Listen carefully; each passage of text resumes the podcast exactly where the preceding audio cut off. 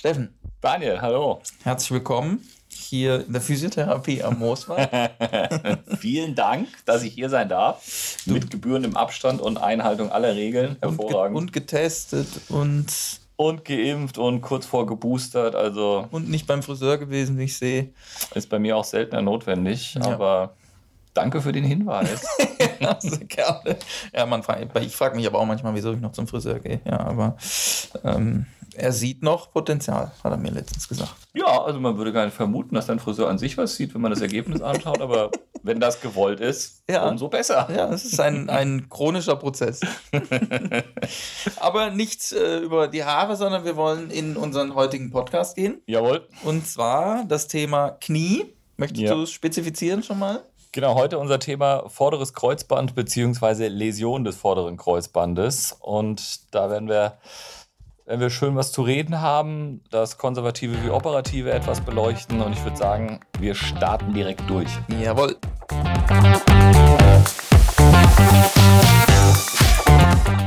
Sie hören nun den medizinischen Podcast Kommt ein Arzt zum Physiotherapeuten mit Dr. Steffen Schneider und Daniel Klein. Dies ist ein Podcast, produziert und gestaltet von Praxisklinik 2000 und der Physiotherapie Movin am Mooswald in Freiburg.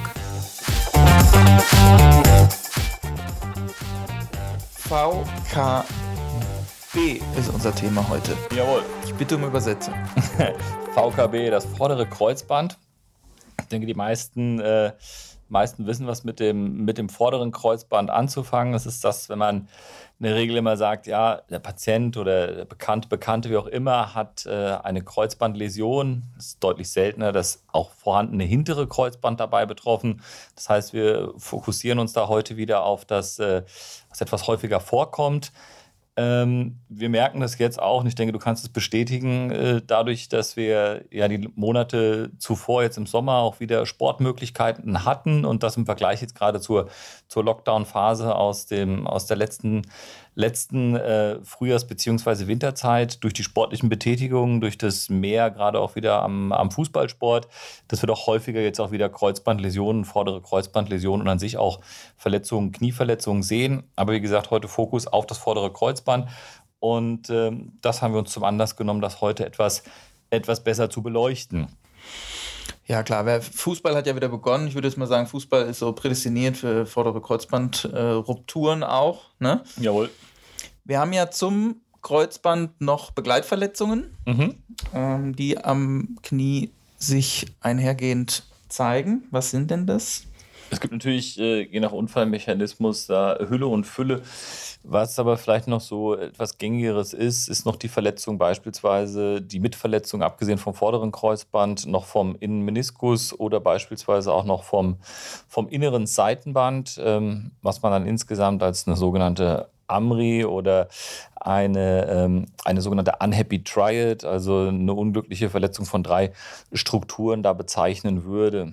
Das sind einfach aufgrund dessen, was auch die Mechanismen sind, jetzt beispielsweise, wenn wir beim Fußball da bleiben oder generell bei den bei den Kreuzband, bei den vorderen Kreuzbandverletzungen, also sprich, wenn wir jetzt von Kreuzbandverletzungen reden, meinen wir heute die, die vorderen Kreuzbandverletzungen dann sind es solche Traumata, bei denen es im Prinzip zum sogenannten Hyperextensions-Valgusstress kommt. Was bedeutet das? Das Knie steht quasi in der, in der Streckung, in der leichten Überstreckung, ist also voll durchgestreckt und dann gibt es quasi einen Druck von, von außen, der das Knie in Richtung des anderen Knies rüberdrückt. Das ist quasi der Valgusstress. So eine Bewegung oder so ein Stress kann beispielsweise auch gut auftreten beim Fußball. Die Kicker oder Kickerinnen erzählen, ja, in den Rasen getreten oder der Unterschenkel stand. Äh, fest durch die Stollen quasi auch verankert im Boden und der Oberkörper und damit auch der Oberschenkel hat sich, hat sich entsprechend in, in die Richtung, in eine andere Richtung gedreht. Und dann gab es auf einmal ein, ein Reißempfinden, das können die Leute in der Regel recht gut, recht gut darstellen. Und dann war das Knie und das ist, finde ich, ein häufig klinischer Hinweis schon darauf, dass was Größeres kaputt ist. Das Knie war gleich dick wenn Leute häufiger sagen, Mensch, dann hat es irgendwie wehgetan, dann bin ich noch vom Feld oder ich habe noch ein bisschen weiter gespielt, am Ende sogar, dann ist es tendenziell häufiger unwahrscheinlich, dass man da zumindest eine, eine vollständige Kreuzbandverletzung hat.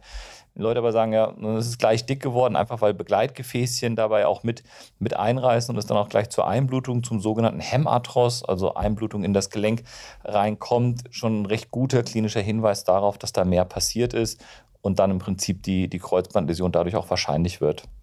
Das sieht man eigentlich auch immer schön im Fernsehen, wenn man Fußball guckt und hat einen Fußballer, äh, der sich das Kreuzband gerissen hat. Sind wir ja alle schon äh, mit Röntgenblick vom Fernseher auch. und sehen eigentlich echt schön immer diese, dieses Verdrehen des Knies. So der Fuß bleibt so im Rasen hängen, ja. Knie dreht sich weiter, Spieler greift sich sofort ans Knie, meist lauter Aufschrei. Ja. Also für alle Hobbybetreuer, da weiß man immer schon, da ist äh, wahrscheinlich was passiert. Ja? Und ähm, dann kann auch im Zweifelsfall eigentlich nicht mehr weitergespielt ja, werden. Also genau. nicht im Zweifelsfall, sondern dann kann nicht mehr weitergespielt ja. werden. Ähm, dann kann auch kaum belastet werden. Der Schmerz ist äh, ziemlich hoch sogar. Der gibt sich nach einer gewissen Zeit dann auch wieder, ähm, nach ein paar Minuten.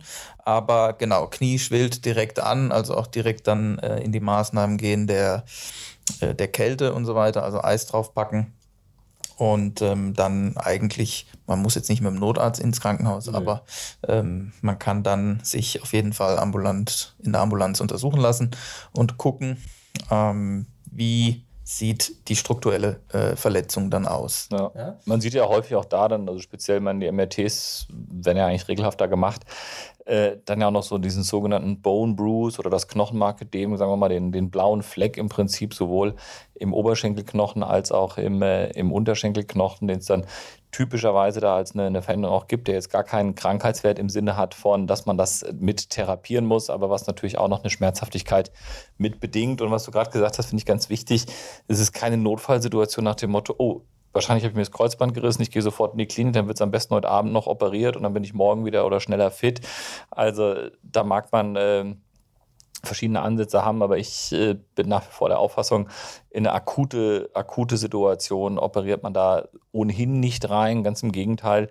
Da kommen wir jetzt vielleicht auch gleich schon so ein bisschen zum, zum Behandeln aber ähm, ein gewisses Maß an Beweglichkeit, an, an Abschwellung, an Zeit sollte vergangen sein. Also da kommen wir wieder unsere Pi mal Daumen sechs Wochen ins Spiel, ab so einem Traumamechanismus, die Leute vielleicht schon ein bisschen, bisschen Physiotherapie machen, regelmäßig kühlen, schon hochlegen. Da kannst du vielleicht auch noch ein bisschen gleich was zu sagen, wie man sie da hinbringt. Aber dass auch ein gewisses Bewegungsausmaß in dem Knie schon vorliegt beim Untersuchen. Und da bin ich der Meinung, man sollte fast frei strecken können und wenigstens bis, bis 90 Grad im Knie beugen können. Ja, also ist ja wichtig für die, für die Therapie danach einfach mhm. auch. Ähm, was ich nochmal einschieben wollte, war die Bone Bruise Geschichte. Ja. Dass die jetzt nicht untergeht, weil das ist eine ganz wichtige Frage, die Patienten auch immer haben im MRT beruhen. Was ist denn überhaupt ein Bone Bruise? Kannst du es mal in deinen Worten versuchen zu erklären? Weil es ist ja durch das Trauma dann auch entstanden. Hat es eine Wichtigkeit für dich dann auch in der Behandlung? Für uns eigentlich weniger, Nee, muss man sagen, also wenn das jetzt wirklich so ein klassisches Bone Bruise oder ein Knochenmarködem, ich erkläre es den Patienten immer so, Sie müssen sich vorstellen, es ist quasi der, der blaue Fleck im Knochen.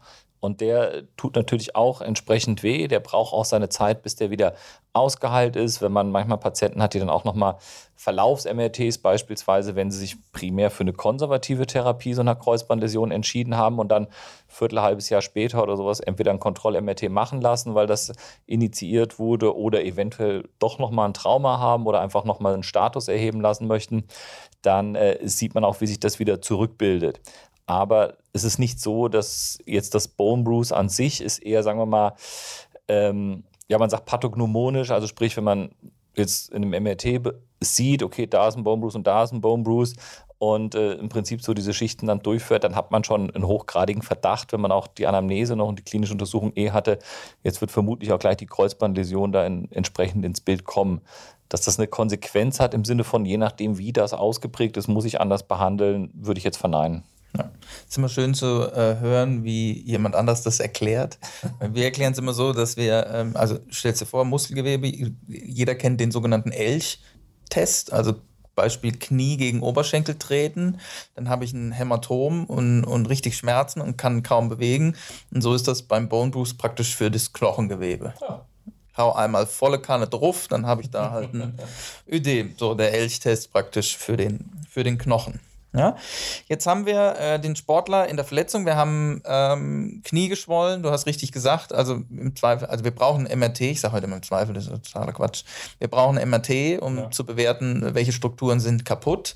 Ähm, die MRT-Überbrückung finde ich immer wichtig, dass man genau die nämlich mit ähm, den Dingen, die du gesagt hast, Schwellungsreduktion, manuelle Lymphdrainage, äh, Funktionsverbesserung, meistens haben wir eine Einschränkung in die, in die Streckung, die ist, äh, denke ich, auch für die OP für dich ganz, ganz wichtig, dass die einfach im vollen Umfang da ist. Das wäre schön, ja. Ich würde sogar über die 90 Grad gehen. Also ich würde bis 110, 120 Grad eigentlich den gerne mobilisiert haben. Je mehr, desto, desto besser. ich dir zurückgebe.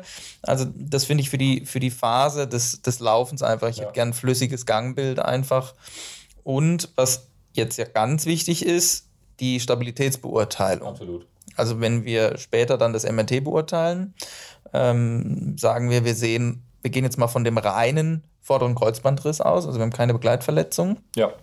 Ähm, haben wir die Möglichkeiten zu entscheiden, konservativ oder operativ? Absolut. Ähm, genau, das, also das ist sinnvoll, dass wir das so auf, aufgliedern.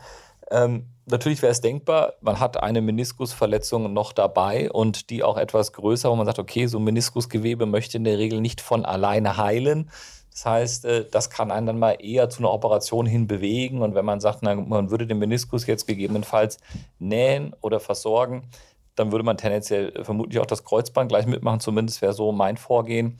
Oder ist es, ähm, wenn wir jetzt isoliert die Kreuzbandläsion nehmen, dann muss ich sagen, das entscheidende Kriterium oder es gibt zwei entscheidende Kriterien. Das eine ist, wie immer, die Patientin, der Patient, was für einen funktionellen Anspruch, ähm, was für ein funktioneller Anspruch wird da gestellt, was, äh, was sind vielleicht auch schon Gedanken im Kopf, wenn jemand kommt und sagt, ja Mensch, ich habe vier Bekannte, die haben es auch alle gehabt und drei davon haben es operieren lassen, die sind super happy, einer hat es nicht operieren lassen, die ist total unglücklich. Und die sind schon in eine gewisse Richtung geprimed, dann ähm, muss man das natürlich mit einbeziehen.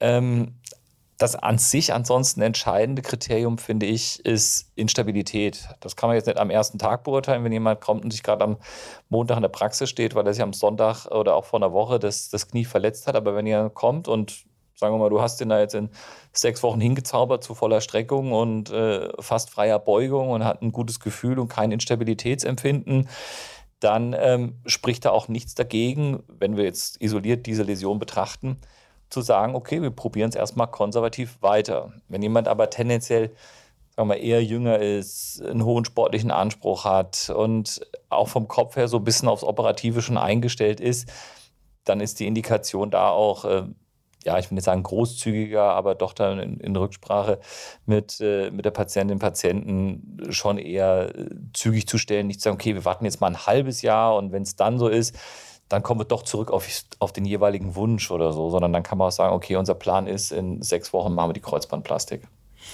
Ich bin froh, dass du den Unterschied stellst, weil das ist in der Praxis ähm, an sich ähm, immer so eine Problematik, weil die Physiotherapeuten ja wirklich auch verstärkt darauf hingehen, ähm, hinzuweisen, dass ein vorderes Kreuzband aus der Studienlage heraus auch ähm, konservativ behandelt werden kann, ja.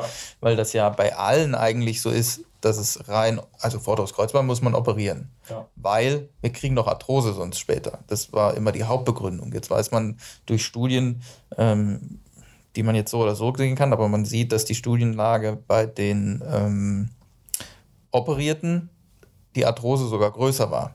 Jetzt haben die natürlich auch mehr Belastung gehabt dann später auch wieder, weil die ja, wieder in den Sport zurück sind. Manche haben dann vielleicht eher aufgehört.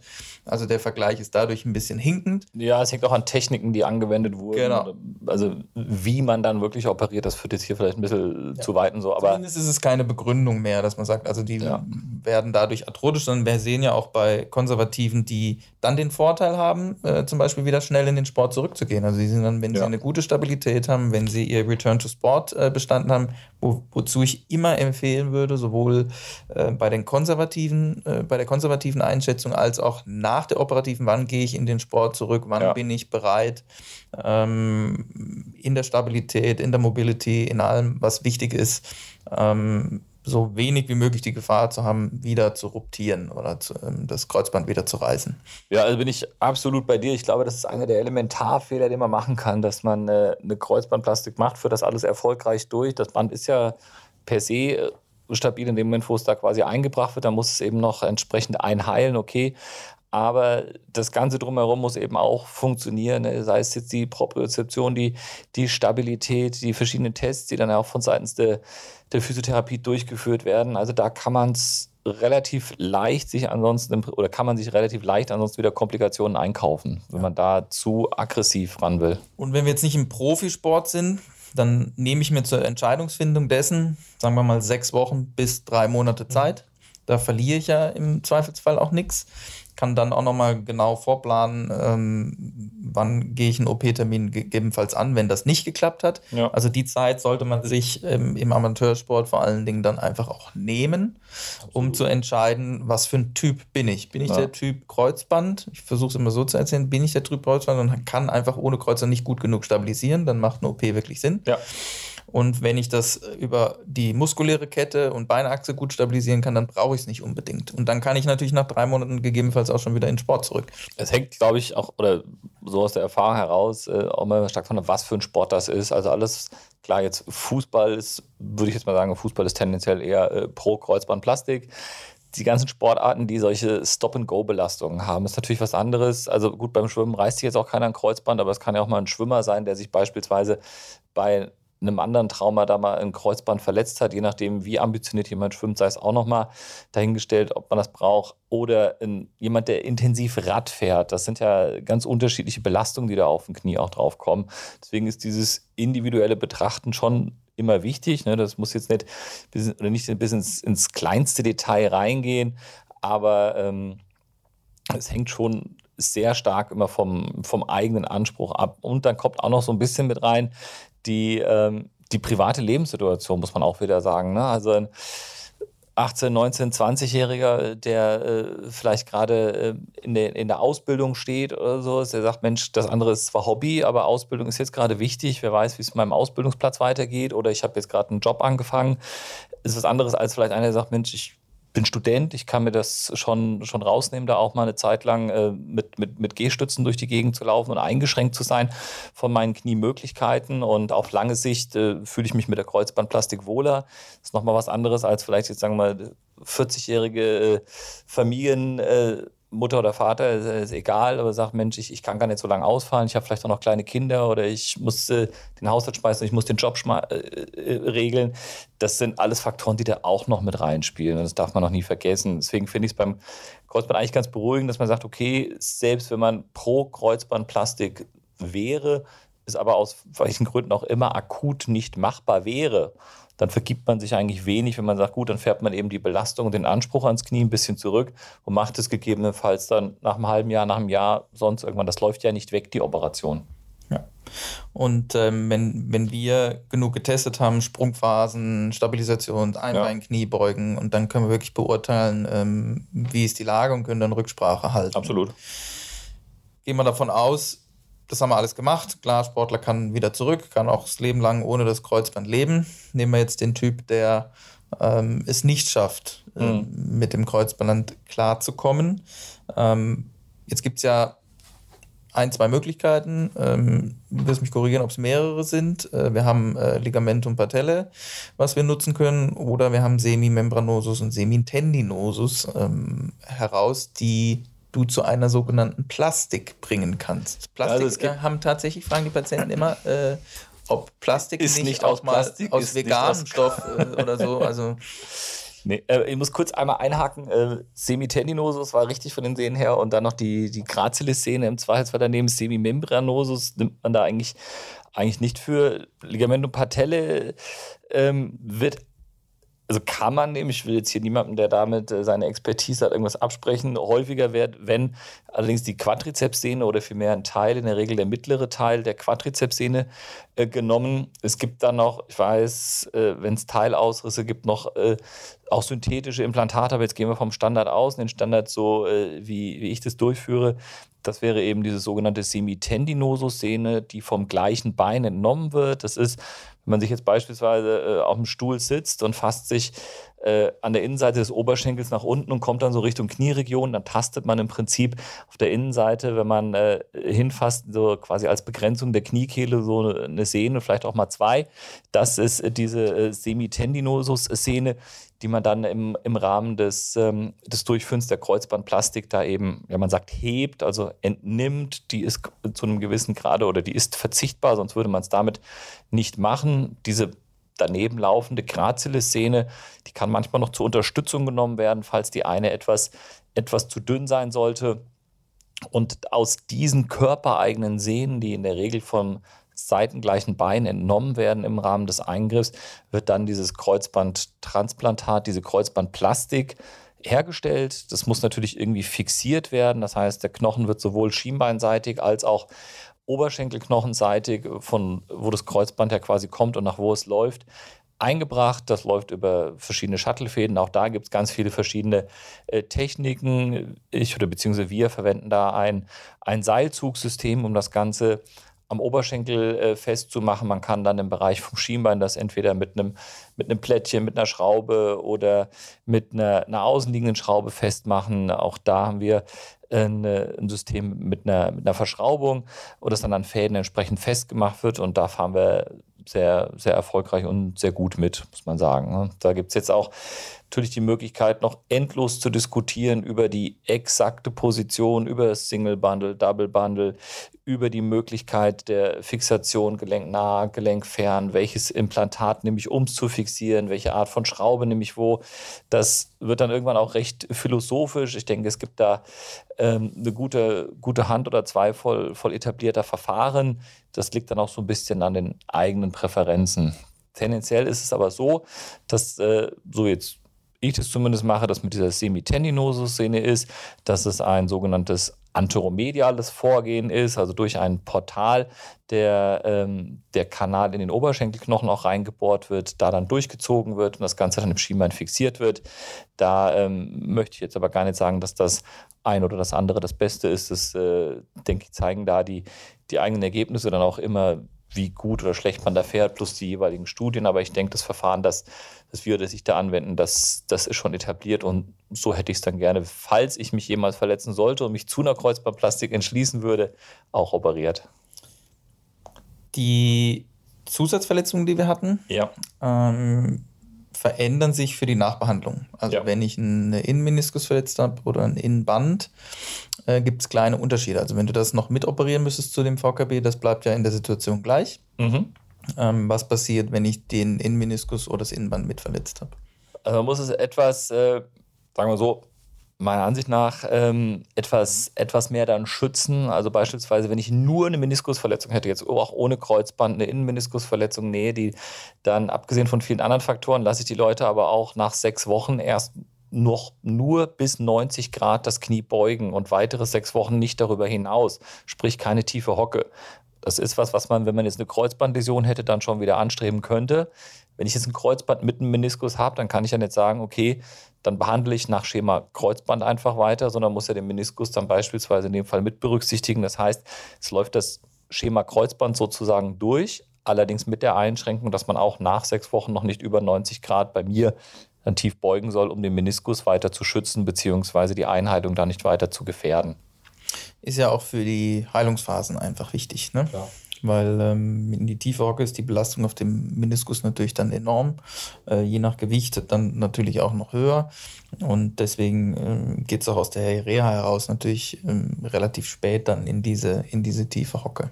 Also Reha, du meinst jetzt aus der, aus der Nachbehandlung quasi, aus der Physio, nicht, dass, dass die Leute jetzt denken, sie müssen stationäre Reha wegen einer Kreuzbandläsion. Das hoffentlich nicht äh, unbedingt, ja. Wie geht es dann weiter nach deiner Operation? Ähm, also es ist ein Eingriff, der in der Regel mit einem stationären Aufenthalt verbunden ist. Es gibt eine, eine Schiene ans, ans Bein, die wird bezüglich der, der Bewegungslimitierung dann im, im weiteren Verlauf erweitert. Es gibt eine, eine Teilbelastung, die sich dann weiter aufbaut, sodass wir im Prinzip schon relativ auch anders als früher in, äh, in Woche vier, fünf in der Regel dann in die Vollbelastung übergehen. Man muss natürlich in der Zeit, in der man nicht voll belastet oder noch etwas eingeschränkt ist, auch die Thromboseschutzspritzen wieder nehmen. Man verwendet natürlich in der Zeit äh, auch G-Stützen. Die Physiotherapie läuft da parallel durch und ich sehe die Leute in der Regel dann sechs Wochen nach der Operation wieder in der Sprechstunde, beziehungsweise das machen die Kollegen genauso. Anfangen wirst du wahrscheinlich auch immer wie, wie die meisten mit Lymphdrainage und ja. Krankengymnastik.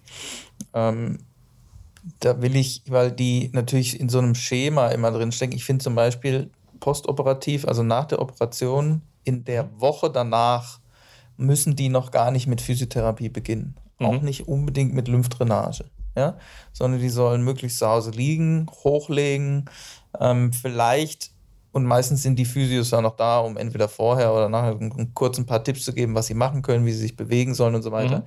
Aber ich finde es nicht zwingend notwendig, sofort anzufangen, sondern ähm, wo man richtig gut reagieren kann, ist dann eine Woche post oder fünf Tage postoperativ. Mhm.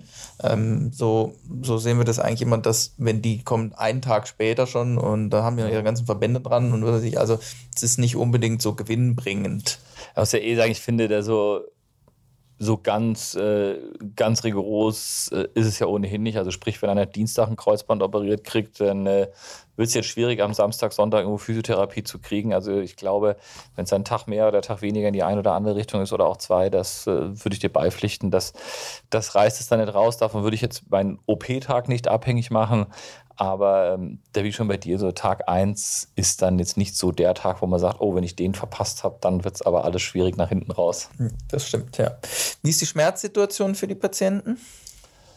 Ähm, also klar, sie sind nicht, äh, wenn man sie jetzt nicht äh, mit, mit Schmerzmedikation äh, versehen würde, nicht, nicht schmerzfrei, aber das muss jetzt sagen, erlebt das, noch nicht erlebt, dass äh, Patientinnen oder Patienten dann nach sechs Wochen kommen und sagen, oh, es tut so weh. Und ich muss sagen, es ist jetzt eigentlich nicht der Fall, dass, dass da zwischendurch auch Rückmeldungen kommen, dass, dass so dramatische Schmerzen noch da sind, sondern die Schmerzen sind meiner Ansicht nach sind gut beherrschbar. Das, natürlich brauchen die Leute ihre Schmerzmedikamente, die kann man im Prinzip nach so ja, auch da wieder nicht zu akademisch, aber Pi mal Daumen, nach so äh, 10, 14 Tagen kann man das dann auch sukzessive runterfahren, dass man im Prinzip in so eine Bedarfssituation dann reinkommt und sagt, Mensch, wenn es mal zu sehr zwickt, dann äh, nehme ich hier und da mal eine Schmerz, äh, Schmerztablette, aber das ist jetzt nichts, wo man, wo man sich vorfürchten muss.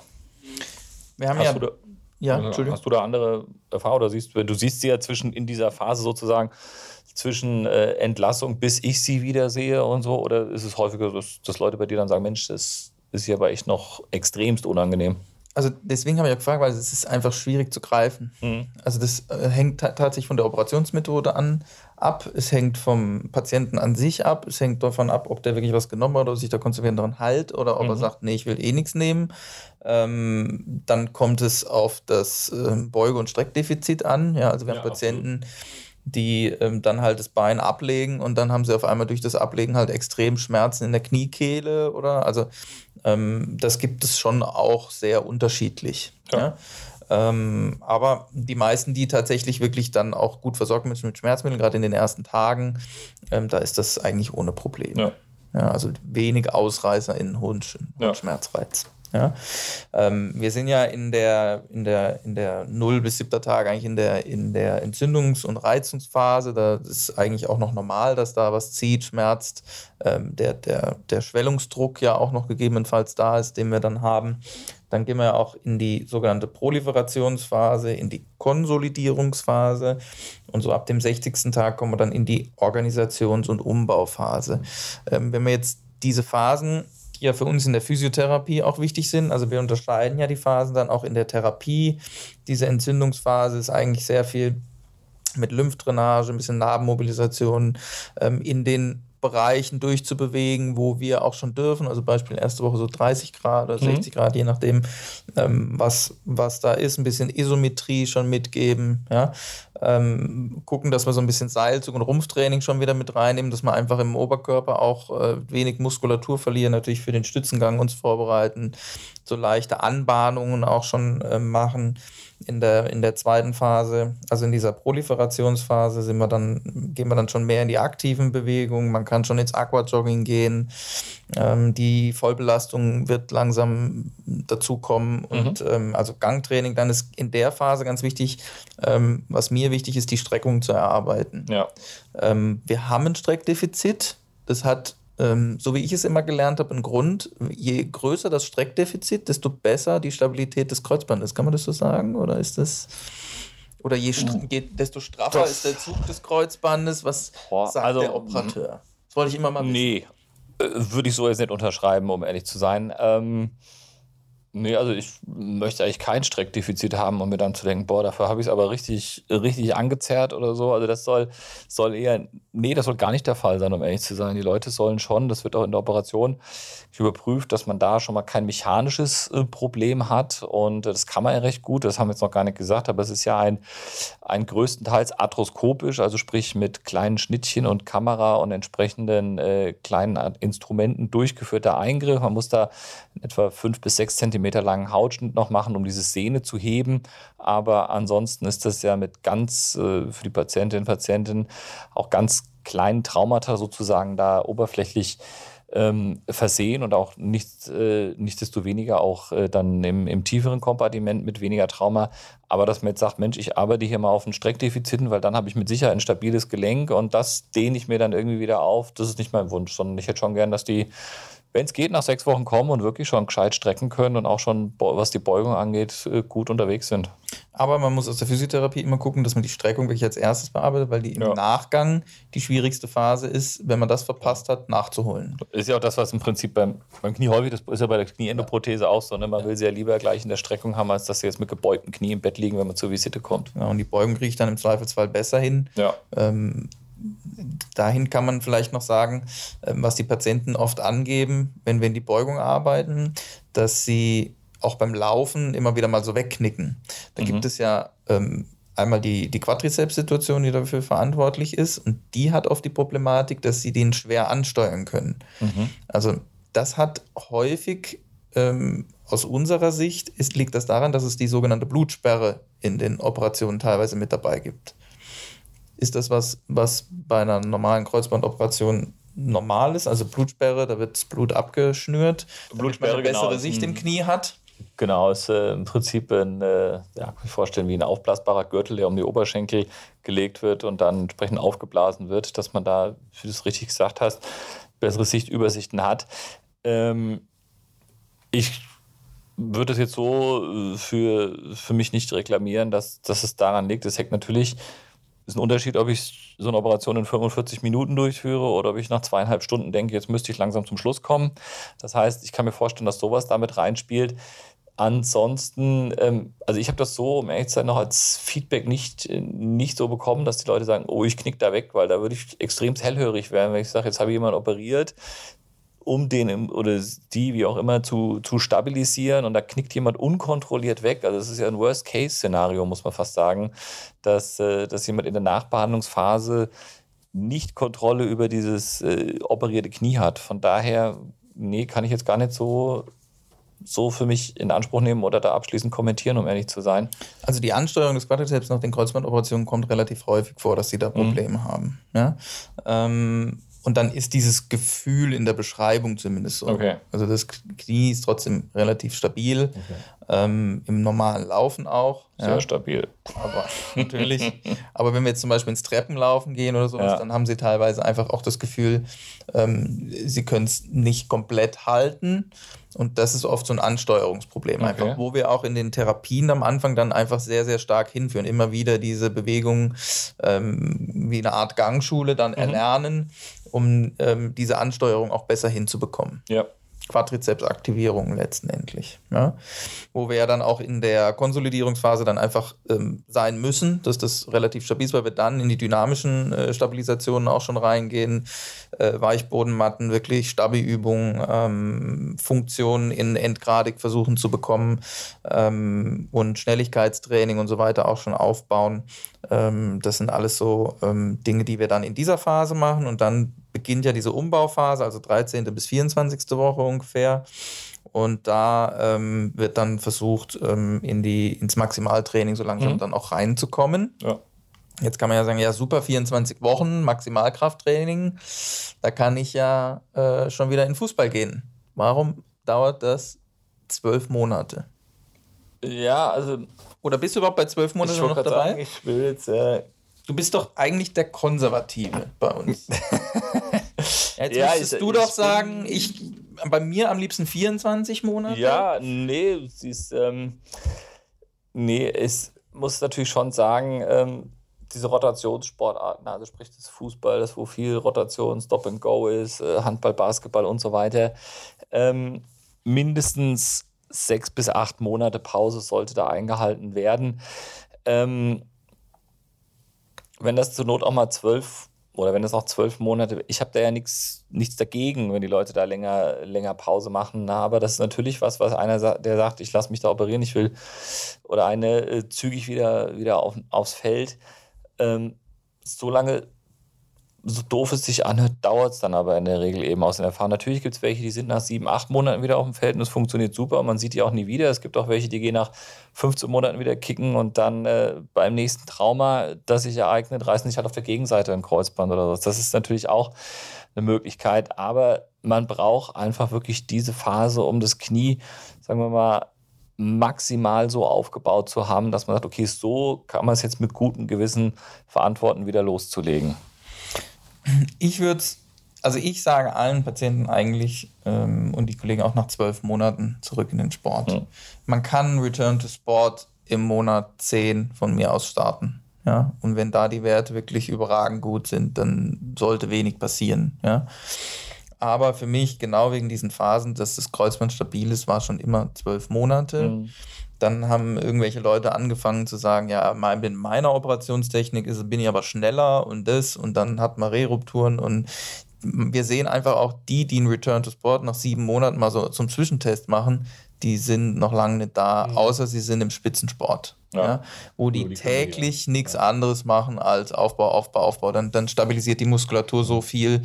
Aber selbst da ist es noch eine gewisse Lotterie, dann zu sagen, ja, okay, wir können zurück, wir haben genügend Stabilität, aber es ist noch nicht komplett ausgeheilt. Nur das kennt ja auch, glaube ich, jeder, irgendein Kicker oder sonst ein Sportler, wo man sagt, Mensch, selbst die, wie du sagst, die mit Sicherheit optimale Muskulatur schon zuvor haben, optimale Trainingsbedingungen auch danach haben, brauchen einfach diese, diese lange Zeit. Und dementsprechend braucht der Hobbysportler, die Hobbysportlerin da eben entsprechend länger. Und unterm Strich ist es ja schon auch wichtig, dass man abgesehen davon, dass man sagt, oh Mensch, ich will zurück zu meinem Sport oder so, ne, es muss der Alltag ja auch vernünftig bewerkstelligbar. Es ist immer noch Hobbysport ne, und man muss sich immer klar machen, ein zweiteres, wenn man zu früh eben losgeht oder ein, ein erneuter Riss, weil man dann ähm, noch nicht so fit gewesen ist, wie man es hätte sein müssen mit dem Knie.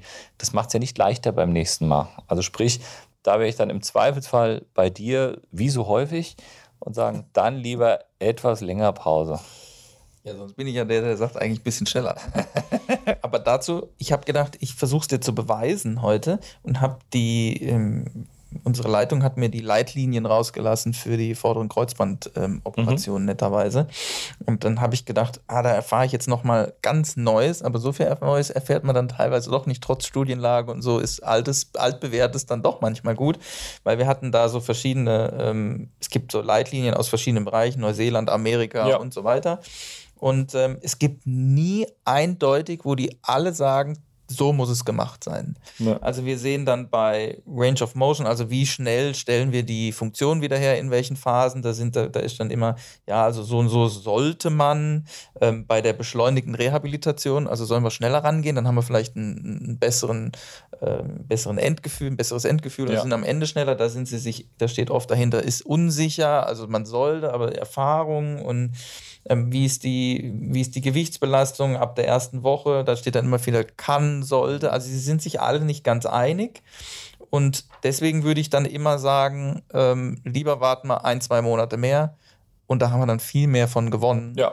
Und das macht es dann nur wie in der Anfangssituation, wo wir gesagt haben, wir probieren es einfach sechs Wochen bis drei Monate konservativ, wenn der Plan so vorliegt. Und wenn es dann nicht so ist, haben wir jetzt auch nicht unbedingt viel verloren. Nö. Aber da Vielleicht kann ich da noch mal kurz einhaken, so zum, äh, zum Abschluss da noch eine Frage stellen an dich. Ich erlebe es eigentlich gar nicht oft, also will sagen extrem selten bis so gut wie nicht, dass ein einmal eingeschlagener Weg noch so geändert wird. Also sprich, wenn eine Patientin oder Patient am Anfang sagt, ich bin eher für die Kreuzbandplastik, dann läuft das in der Regel auch so. Da schwingt dann keiner mehr irgendwie dann irgendwann um und sagt, oh, jetzt will ich doch lieber äh, konservativ behandelt werden, was ja absolut möglich wäre.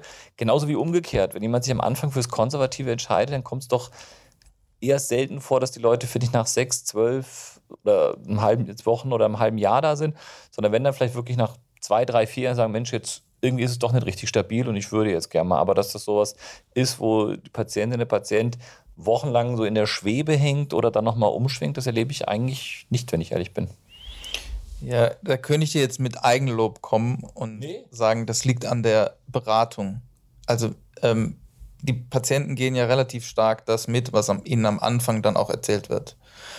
Und ähm, wenn sie jetzt dann völlig verunsichert von was weiß ich woher kommen, dann ähm, kann sich das meines Erachtens schon nochmal ändern, wenn man ihnen einfach klar aufzählt, das, sind, das ist der Therapieplan. Sie sind eigentlich derjenige, der hauptsächlich entscheidet, ja. ja. weil sie müssen sich damit wohlfühlen, auch in der Zukunft.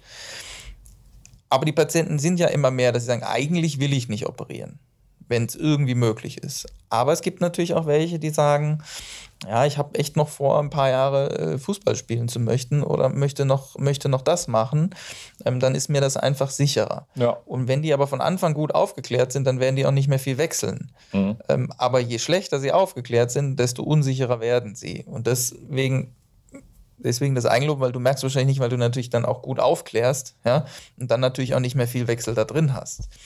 Das ist lieb, dass du das so begründest. Ja, ne? Und wir haben es nicht abgesprochen, sondern das äh, ist tatsächlich so. Hier sind deine 5 Euro. fünf. Und ähm, aber das ist, deswegen ist es wichtig, einfach ähm, neutral einen Trainingsplan oder, oder einen Therapieplan aufzustellen und zu sagen, so, das sind die Optionen. Sie sind der entscheidende Faktor da drin. Ja. Wir liefern dann Daten und Fakten dazu und dann sind sie entscheidend und dann kann man ja beides machen. Es ist ja nicht ausgeschlossen, dass man sagt, wir müssen das und das oder wir müssen das und das, sondern der Patient ist dann der Entscheidende. Und wenn er sich in einem Knie instabil fühlt und sagt, ich bin mir nicht ganz, dann würde ich auch zur Operation raten. Also dann macht es Konservative keinen Sinn, weil das ändert sich ja nicht. Ich finde, das ist ein sehr schönes Schlusswort für dieses komplexe Thema, aus dem wir ja eigentlich auch nur einen kleinen Aspekt quasi uns rausgezogen haben. Man kann sich vorstellen, wenn man jetzt nur einsteigen würde in, was ist noch mit jener Zusatzverletzung, was ist mit jener anderen Technik, was ist denn hiermit und damit, welche Philosophie verfolgt die Einzelne, der Einzelne oder so, wie ausufernd das werden könnte. Aber ich glaube, wir haben einen, einen sehr schönen Abriss gegeben. Ja, wir haben auch nicht, nicht die genauen Gradzahlen, wann ändern wir das. Also da kann man noch genauer, wenn wir könnten, und den Unterschied des genähten Meniskus zur Kreuzband-OP, ja. das werden wir irgendwann vielleicht mal noch mit aufnehmen. Aber das ist dann, jeder einzelne Punkt ist praktisch ein spezielles Thema, was wir in einer halben Stunde, wo wir uns ja, ja ungefähr befinden wollen, abhandeln können. Und das werden wir in Zukunft sicherlich aber noch dann in den einzelnen Feldern machen. Natürlich.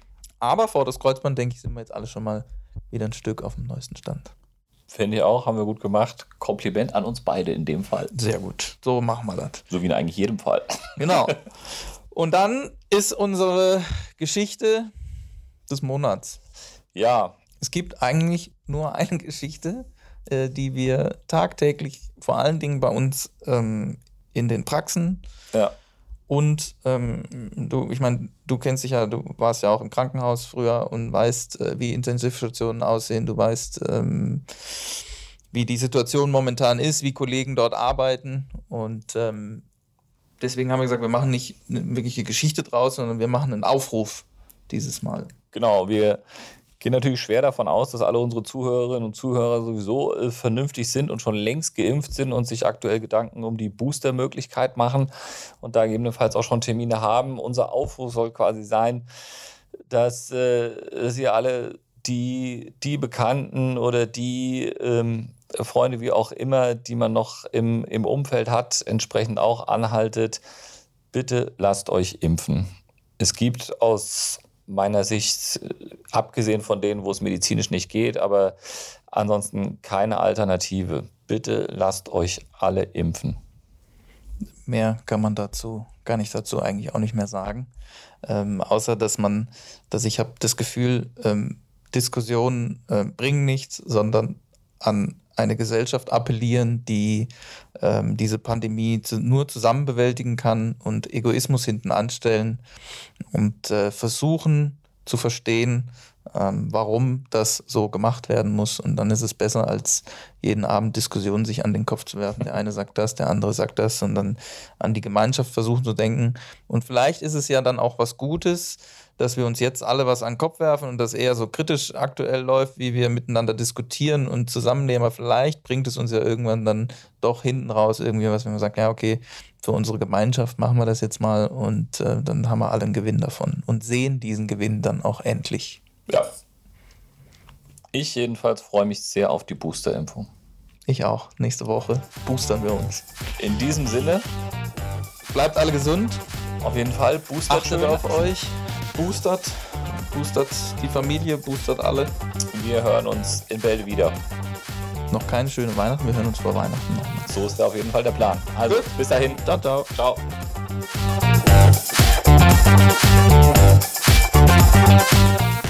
Dies ist ein Podcast, produziert und gestaltet von Praxisklinik 2000 und der Physiotherapie Movin am Mooswald in Freiburg.